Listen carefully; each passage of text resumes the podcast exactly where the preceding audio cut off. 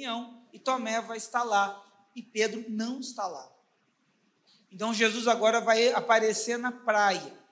E esse texto ao qual nós lemos vai descrever talvez algumas questões que estavam acontecendo. Por quê? Porque Pedro ele estava reunido com alguns dos discípulos.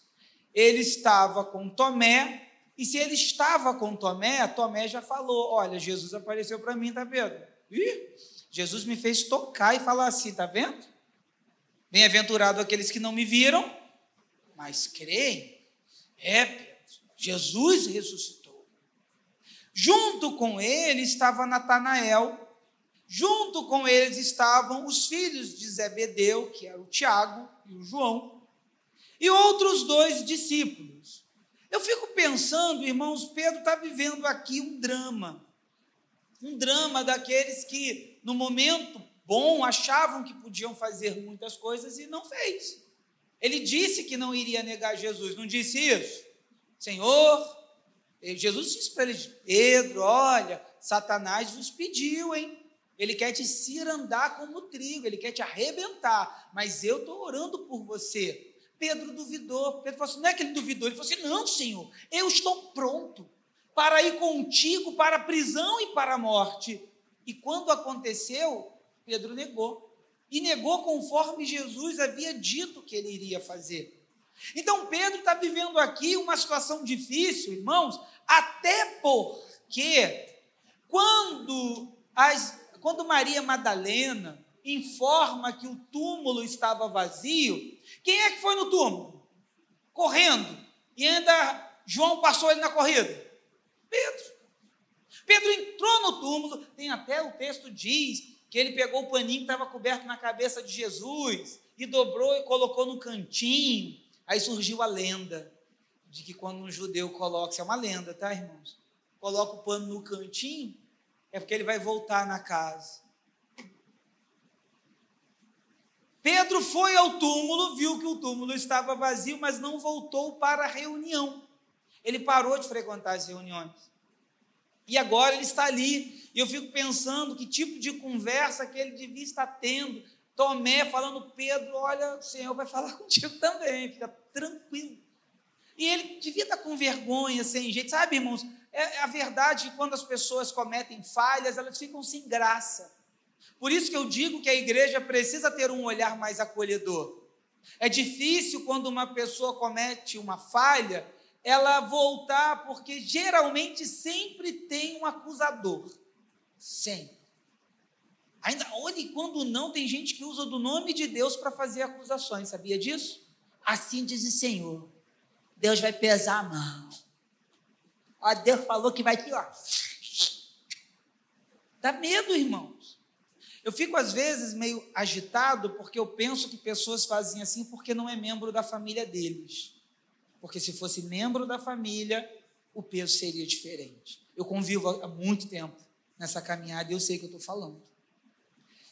Eles estavam, eles não estavam só perto, os discípulos, eles estavam juntos. E juntos estavam ali conversando.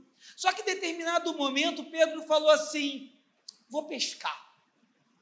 Eu vou pescar. Eu não sei, mas parece que a impressão que eu tenho é que ele disse assim: ó, vou pescar. Ele não chamou ninguém. Você pode dizer no texto, eu vou pescar.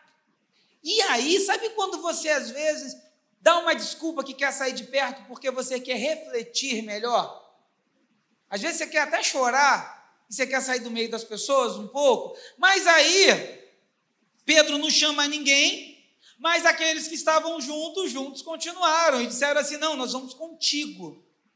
E aí eles começaram acompanhar Pedro e acho que atrapalharam até o real propósito. Pedro queria ficar sozinho.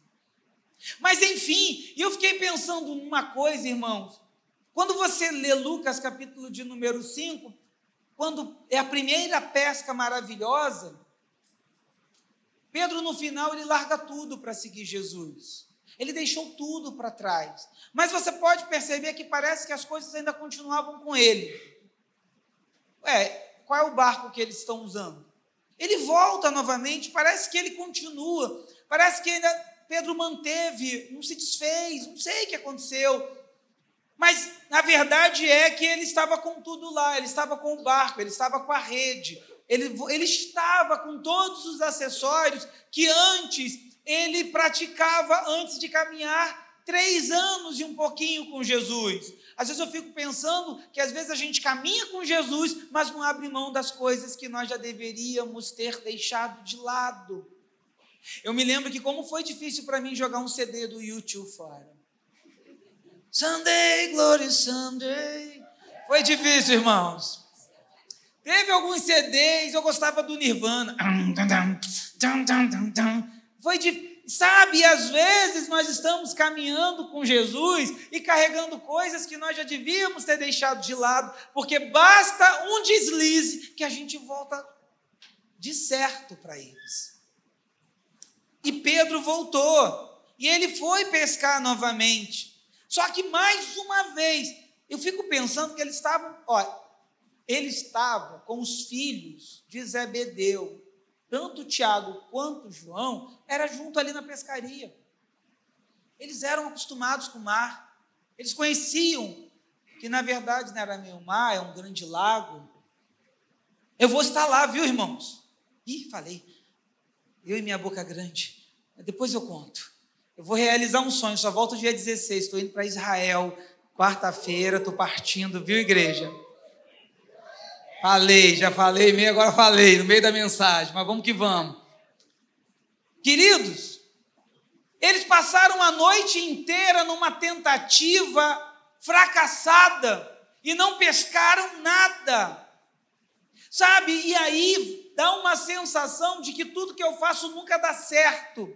Porque Pedro está voltando a fazer uma coisa que não foi a direção de Deus para a vida dele, foi aquilo que ele quis fazer. Eu tenho habilidade, eu sou pescador. Ah, não preciso disso. Vamos de novo, galera. Vamos lá, vamos pescar. E mais uma noite inteira eu fico imaginando: não, vamos para a direção aqui de Cafarnaum. Não, vamos para a direção mais para cá. E, pra... e nada, irmãos. E joga a rede, puxa a rede. Não pegaram nem sardinha. Já viu o caminhão da sardinha? Olha a Kombi da sardinha que está passando na sua rua. Sardinha, 10 reais, nem 10 reais é mais, né? Eu fui comprar um salmão, desisti, 120 reais. Falei, gente, é só eu vou lá para a ilha do governador ficar jogando lá e ver se aparece alguma coisa. Nada, irmãos. E quando foi de manhã, a noite inteira tentando, amanheceu. E a, e a vida é assim. Eles tentaram a noite toda. E aí, quando eles estão olhando, eles estão vendo uma pessoa com uma brasa, um peixinho na brasa, um pãozinho. Só que eles não reconhecem quem é essa pessoa, está de longe. E essa pessoa, ele gritou: Filhos, tendes alguma coisa para comer? E a resposta: não. Sabe, queridos, tem momentos na vida que uma resposta sincera vale muita coisa. Eles não tinham nada. E a verdade é que, mais uma vez, eles tentaram e não estavam resolvendo o problema deles. O não que eles estão dando está revelando a realidade. Tem momentos que nós queremos fazer por conta própria e nós não conseguimos. Eles tentaram a noite toda, Interessante que quando você lê o texto, eles nem sabiam que era Jesus Cristo, eles não sabiam, apenas houve uma pergunta. Mas essa resposta do não nos faz olhar para a nossa vida. De vez em quando eu gosto, principalmente em gabinete, de conversar com as pessoas. Talvez essa veia da psicologia me faz fazer, em vez de eu olhar para o outro, olhar para si próprio, olhar para mim. Às vezes eu quero muito que as outras pessoas mudem, mas é bem verdade que em alguns momentos Deus quer mudar você para que algumas situações possam ser transformadas. Deus quer mudar a nossa vida. E eles respondem: Nós não temos nada. Nós não temos, nós não pegamos nada. E aí, a outra voz dá um comando, essa mesma voz dá um comando e diz: Olha, lançai a rede ao lado direito do barco e achareis. Queridos, é, eu fico pensando nisso, sabe? Eles sabiam que eram Jesus até aqui? Não. Mas tem momento que é uma voz que eu não sei te explicar. A voz do Espírito nos dá uma certeza de uma entrega que eu não sei te explicar, mas acontece. Quando nós buscamos o avivamento do Espírito Santo, a voz de Deus fala com você. E aqui eles estão ouvindo, olha, o lado direito.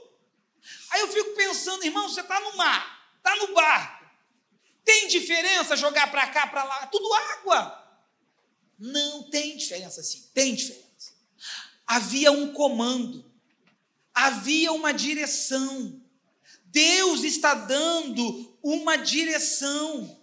Às vezes é difícil, porque quando a gente conversa com algumas pessoas, tem pessoas que são difíceis, não aqui em Nova Iguaçu, lá no Afeganistão.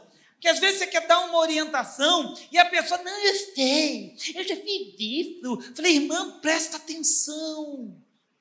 Esteja sensível a um direcionamento do Espírito Santo, porque às vezes a pessoa quer usar toda a sua experiência empírica da vida, do aprendizado, mas tem hora que Deus tem um comando simples, mas um comando certo para a nossa vida. Querido, presta atenção: a rede é sua, o barco é seu, você está ali, mas tem hora que eu tenho que ouvir a direção que Deus quer dar para a minha vida. Às vezes é tão simples o que ele diz, mas eu faço ou sou um agente complicador da direção de Deus. Deus está dizendo: se você jogar, Deus vai te abençoar. Tem momentos, eu vou falar uma coisa para vocês, tem momentos certos, momentos exatos da direção de Deus. Por isso que a Bíblia diz o quê? Há um tempo para todo o propósito de Deus. Há um tempo certo. Tem momentos, escuta o que eu vou lhe dizer, que quando Deus te dá a direção, é o momento, é a hora de fazer. Mas eu já tentei outras vezes, mas não era o momento, não era a hora. Agora é, é agora que Deus está movendo o mar e passando um cardume milagrosamente, e é esse o momento de jogar rede. Sabe por que muitas pessoas às vezes perdem a bênção? Porque ficam procrastinando demais, adiando demais, em conflitos demais, de tomar uma decisão que Deus mandou.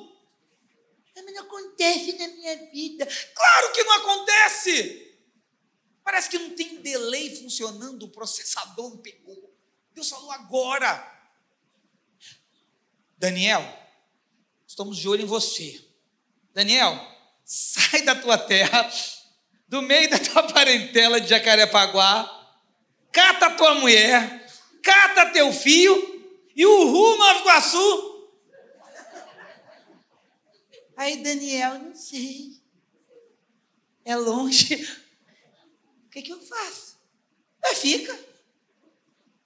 Porque é o momento, 15 anos se passaram, porque agora, Deus, por que, que não foi quando o menino estava nascendo que era mais fácil acostumar? Porque o momento é agora! É o momento de ouvir a voz de Deus. Ter sensibilidade com o Espírito Santo é ouvir quando Deus direciona você para a bênção. Deus está dizendo: jogue a direita, não é qualquer lugar, não. Não, porque, pastor, sabe, eu sou experiente nisso. Eu estou vendo, santo. Não, não é uma barriga, não, pastor, é aqui. Não, Deus está falando, joga do lado direito. Faz o que Deus está dizendo. Irmãos, quantas vezes nós estamos teimando com Deus? Está na hora. Olha, irmãos, chega uma hora que nós temos que começar a fazer as coisas não do nosso jeito, mas do jeito que Deus pede, lutar do jeito dele, falar do jeito dele, esperar no jeito dele e se calar no jeito dele. Aquietai-vos e sabeis que eu sou o Senhor. Mas por que que o... tem gente que fica um ano a dar uma agonia? Um ano discutindo. Por que, que ele não gosta de jogar para o lado esquerdo? Porque é o direito que ele falou. Bu! Preste atenção, irmãos. Vou falar de novo. O barco é o mesmo, a rede é a mesma, o mar daquela noite toda que não pegou nada é o mesmo, as pessoas que estão no barco são as mesmas. Então, escuta o que eu vou te falar. Você não precisa mudar de barco, você não precisa mudar de rede, você não precisa mudar de mar, você não precisa abandonar as pessoas, você só precisa mudar a direção da rede. O problema não está aonde você está, o problema é como você está nesse lugar. Porque lá Deus manifesta a glória dele. Lá Deus faz o poder dele acontecer. Não, tem que fugir. Que, que papo é esse? Irmãos, eu vou falar uma coisa. Eu só saio de Nova Iguaçu se vocês me expulsarem. Eu não saio daqui. Alguém quer me expulsar? Pelo amor de Deus, eu falei brincando. Você não precisa vender o barco. Você não precisa jogar a rede fora. Você não precisa abandonar ninguém, nem sair do mar. Mude a direção da sua rede. Comece a mudar, irmãos. Às vezes mudar é, o movimento é tão simples que às vezes a gente traz tanta desconfiança. Mas como assim? É ir para a igreja que vai mudar a minha vida? Irmão, é muito mais uma palavra. Basta uma palavra do nosso Deus essa manhã e toda a nossa vida é transformada, porque Ele é poderoso. Escuta uma coisa: Deus trabalha no sincronismo da obediência. Joga! Olha o sincronismo. A benção. Aí Deus está falando, faz, Lu. Não sei.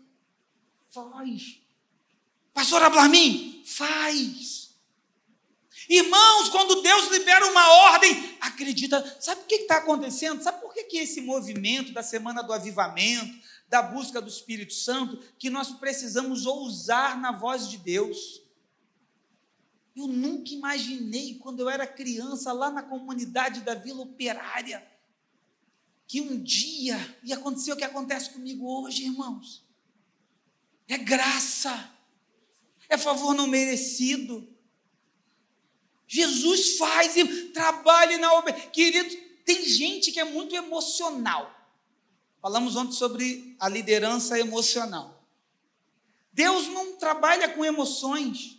Quantas pessoas que você já viu chorando e voltou a cometer o mesmo erro? me perdoa, eu não vou fazer mais. Ai. Aí no outro dia fazia o quê? A mesma coisa. Não dá vontade de pegar uma perna de três e construir uma casa? O que, vocês pensaram, gente? Não, construir uma. Que isso?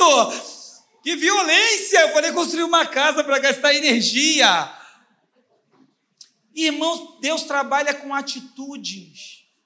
Deus trabalha com decisões, com obediência é sincronismo. Deus, você acredita porque Ele falou. Então, escuta uma coisa essa manhã, igreja de Nova Iguaçu: não demore em obedecer a voz de Deus, não se demore em fazer aquilo que Deus está pedindo para você.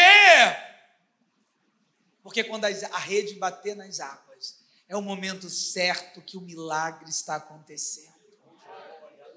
E aí, quando Pedro jogou, ouviu a voz, alguém gritou: É Jesus! Essa voz, essa doce voz, é Jesus. Queridos, o resultado da tua obediência fará a tua rede ter peso de bênção. Eu fico imaginando isso.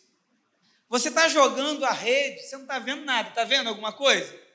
Nada a não ser algumas águas de alguns lugares. Mas a princípio você joga, não vê nada, você só obedece.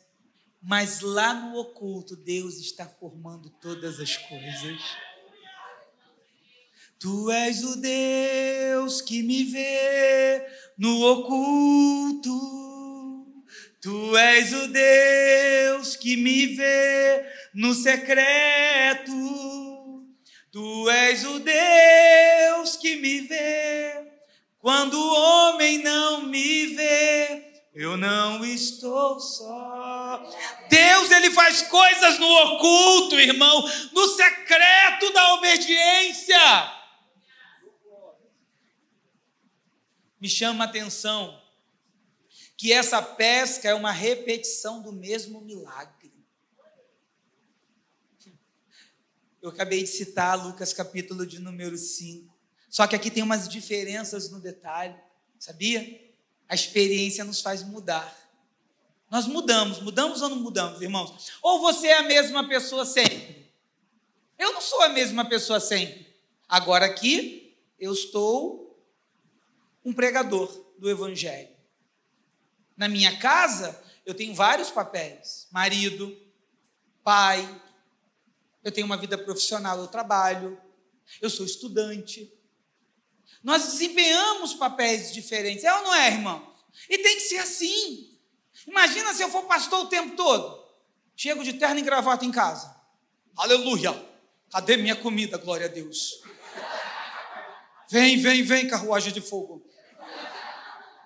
Criança, porque faz bagunça, Camantiukébia. Não posso, irmãos. Nós temos que ser pai. Nós temos que ser esposo, amigo. Às vezes a gente gosta de rir. Você gosta de rir? Deveria gostar. Sorriso libera endorfina, endorfina, endorfina. Você está sorrindo? Eu adoro sorrir, irmão. Você fica feliz. A endorfina combate ansiedade, combate estresse, ansiedade. Está na hora de você ver uma comédia. Você tem que exercer. Oh, o diácono Gilvando, homem de Deus, não é? Homem de Deus. Igual do diácono Gilvando, ele prega direito, prega bem, prega fora. Mas ele também é um profissional, é um, é um representante comercial. De vez em quando ele está lá no Walmart, fazendo lá no, no Leroy Merlin, fazendo divulgação. Lá ele é um profissional de venda. Você não passa por ele, ele está dando tchau para você, ele está trabalhando. Quando ele sai dali, está indo para casa, ele abre o portão, as crianças, ele tem duas meninas e um menino, vem correndo, ele é o quê? Agora ele é o pai, o pai chegou, ele abraça as crianças e de repente o olhar dele se levanta e se encontra com a Roberta. Quando a luz dos olhos teus, a luz dos olhos meus começam a se encontrar, lá, lá, lá, lá, lá, lá. Eu ia cantar outra música, mas eu pensei nessa, sabe? Aquele olhar se encontrando e garoto, maroto, outra vez. Ele é namorado. Ele é esposo.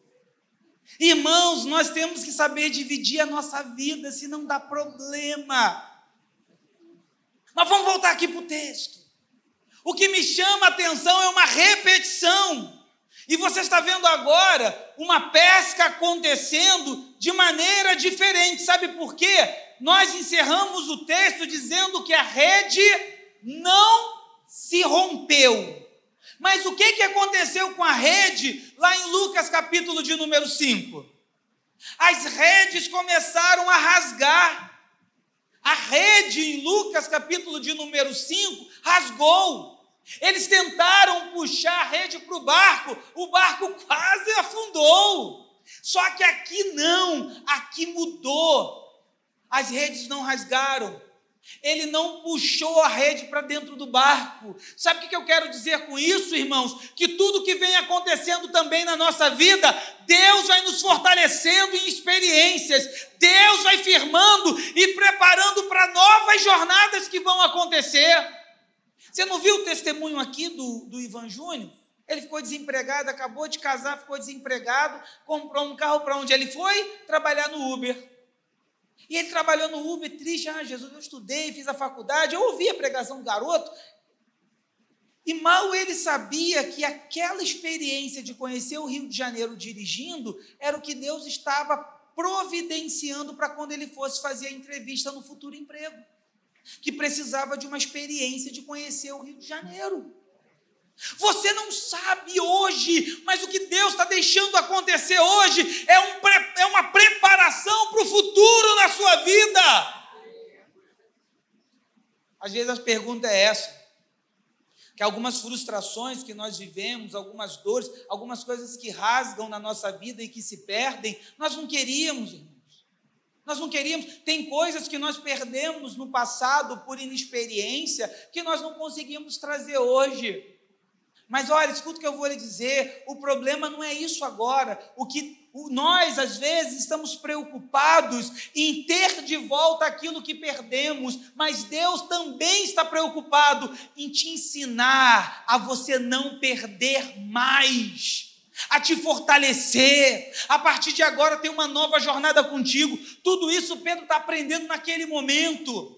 O momento em que ele volta a pescar em que ele ainda não falou com Jesus, ele agora está com vergonha, ele está pulando nu dentro da água, mas ele está com vários aprendizados que a vida, a caminhada com Jesus lhe trouxe. Sabe o que, eu às vezes fico pensando? Que as redes terem rasgado na minha vida um dia foram uma benção. Teve coisas que eu perdi que me doeram, mas que hoje eu aprendo a não perder mais. Teve coisas lá atrás, irmãos, que eu não tinha tanta experiência, aconteceu. Tem coisas que eu até hoje me lamento, eu podia ter feito diferente. E parece que isso fica uma marca na minha vida para dizer assim: olha, fica mais esperto nisso, para você não voltar a falhar. Sabe o que eu fico pensando? Por que, que Deus permitiu que algumas coisas fossem embora lá atrás? Porque hoje o que Ele quer colocar na sua rede você está preparado para suportar. Tem coisas que Deus quer colocar na sua rede hoje, que você está pronto. Que lá atrás não estavam, talvez hoje há pessoas aqui esta manhã que Deus ainda precisa fortalecer, que Deus ainda precisa dar a experiência, e isso não é idade, porque Deus não trabalha no tempo, Deus é atemporal, Ele está fora desse tempo, mas é um Deus que prepara todas as coisas, não limite a bênção na sua vida, na sua idade. Deus não precisa da sua idade, Deus só precisa que você creia para que Ele faça um milagre na sua vida, aleluia. Eu fico pensando que quando Deus começa a fortificar as nossas redes, o texto vai dizer algo tão incrível. 153 grandes peixes. Quando eu leio Mateus, capítulo de número 13, se não me foge a memória, salvo engano, ele, Jesus usa uma parábola dizendo que o pescador ele puxa as redes para a praia e seleciona os peixes que vão ficar e aqueles que não servem joga fora. O que eu vejo aqui é, é o relatório que Deus, quando fortalece, você obedece à voz dele, ele coloca dentro da sua rede as coisas certas. Se você não parou para analisar, irmãos, por que a necessidade da contagem dos peixes? 153 grandes peixes. É que Deus quer falar alguma coisa para a gente, irmãos. Fortalece a tua rede, acredite na voz de Deus e Ele vai trazer aquilo que é grande, aquilo que você não imaginava. A sua rede vai ter coisas selecionadas pelo próprio Deus.